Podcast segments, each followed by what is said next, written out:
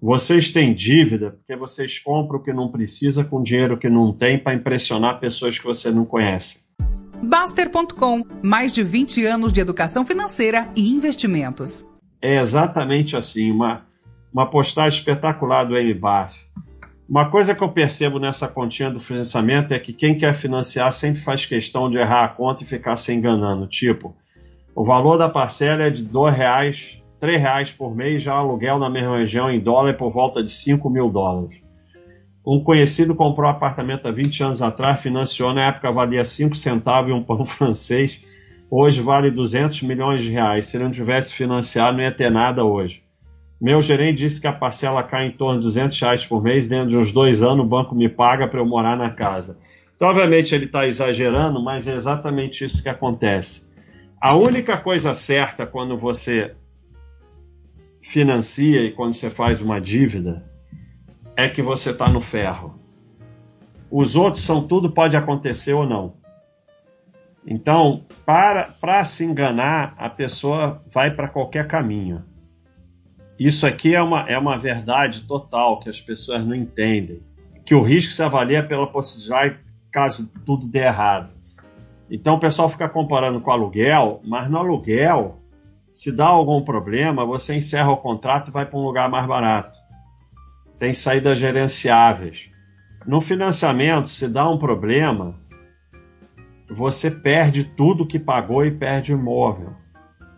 Então, é, não é uma questão do que, que é melhor. O ideal é você poder comprar um, se isso é o ideal para você, para algumas pessoas preferem morar de aluguel, mas eu sempre falo que é bom em algum momento da sua vida você comprar um imóvel que você possa viver no final da vida, porque você com 85 anos ser despejado é uma coisa muito complicada. Mas tem gente que prefere morar de aluguel, tem gente que prefere morar em casa própria, tanto faz. Mas se você quer morar em casa própria, o ideal realmente é você comprar a sua casa própria e tal.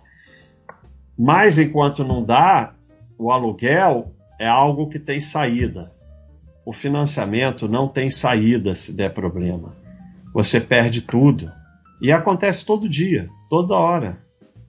Olha aqui, tiver um financiamento, pura mentira essa história que a tabela sai reduz para um tempo. Todo mês tinha uma reajustada. Só quem já teve sabe a preocupação com o financiamento imobiliário. Não vale a pena o estresse que gera. Hoje, só de saber que não existe mais qualquer dia, passamos a aproveitar mais a vida. Ainda tem isso o financiamento vai destruindo a sua alma. Exatamente, tem que ser rentável. Porque as pessoas, para se convencer, elas começam a acreditar que o banco paga 10, 12% na renda fixa e cobra 8% no, no, no financiamento. Ou seja, o banco é uma instituição de caridade que está ali para te ajudar. Exatamente. Entre alugar e financiar, é melhor financiar, por pelo menos depois de um tempo imóvel é seu. Já no aluguel você termina sem nada. O problema dessa ideia é todos os riscos envolvidos no financiamento são ignorados. Financiar, além de detonar teu patrimônio, muito mais do que o aluguel, é, se der errado, não tem saída. Você vai terminar sem imóvel e sem o que você pagou. O maior problema do financiamento é justamente juros, que são compostos agindo contra você. A curva do juro composto exponencial. O que o banco faz é dar uma controlada nessa curva para manter ele te sugando pelos 30 anos de financiamento sem ela explodir, mas também sem diminuir demais. E quando percebe que você está indo bem, te oferece coisa como pausar o pagamento. Eu já, já vi isso na prática. Muita gente aceita feliz contando com isso para reformar o imóvel.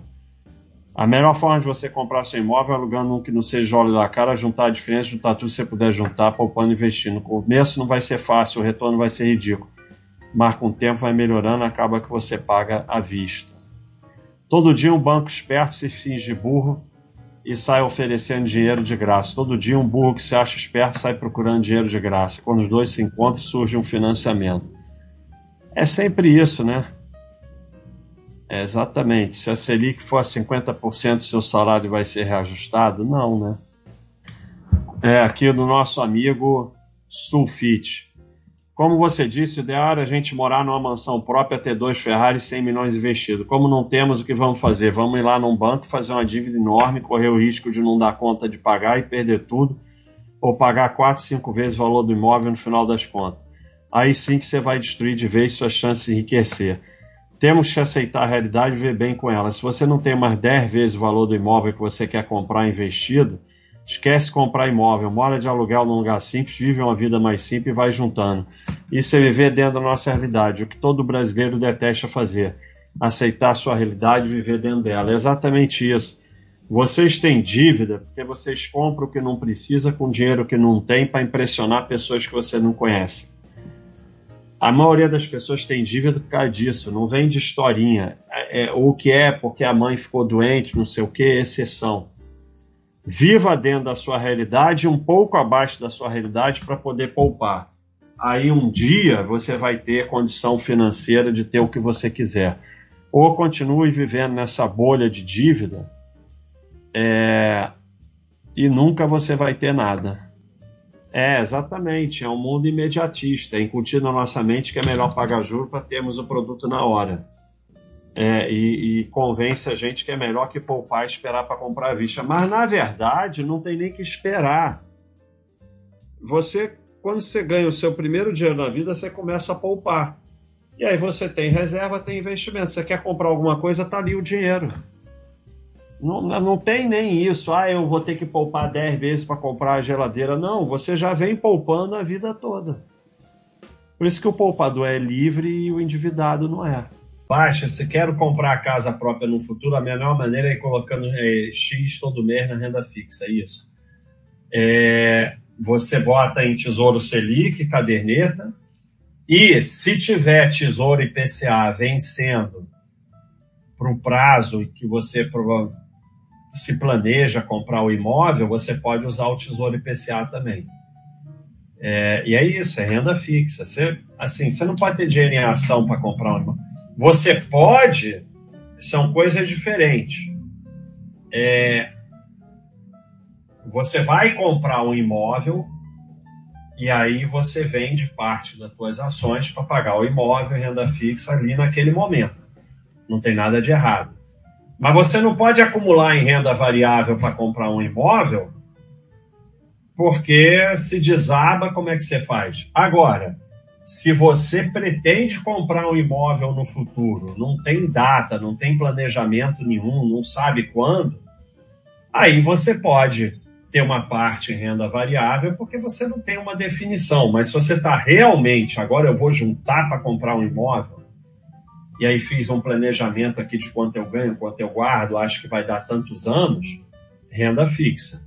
Tesouro Selic, caderneta, e se tiver IPCA vencendo, pode ser IPCA também. Danilo Borges, o que você acha de usar FGTS na compra de imóvel? Obrigado aí pela contribuição. Então, sempre que você puder transformar FGTS em dinheiro, transforma. Seja lá da forma que for. FGTS não existe, não é nada. Dinheiro seu é dinheiro que você pode chegar e dizer: bom, agora eu quero pegar esse dinheiro e fazer o que eu quiser. Você pode? Então não existe. E o FGTS pode desaparecer assim, ó. Puf! O governo vai lá, toca o botão. Ah, não pode, vou na justiça, vou não sei o quê, reunião. Né? Tá bom. FGTS pode desaparecer do dia para noite, até por hiperinflação. Então, é, as coisas para desaparecerem não precisa o governo dizer desapareceu, há outras formas. Então, é, se você puder usar o teu FGTS, usa seja lá por que for.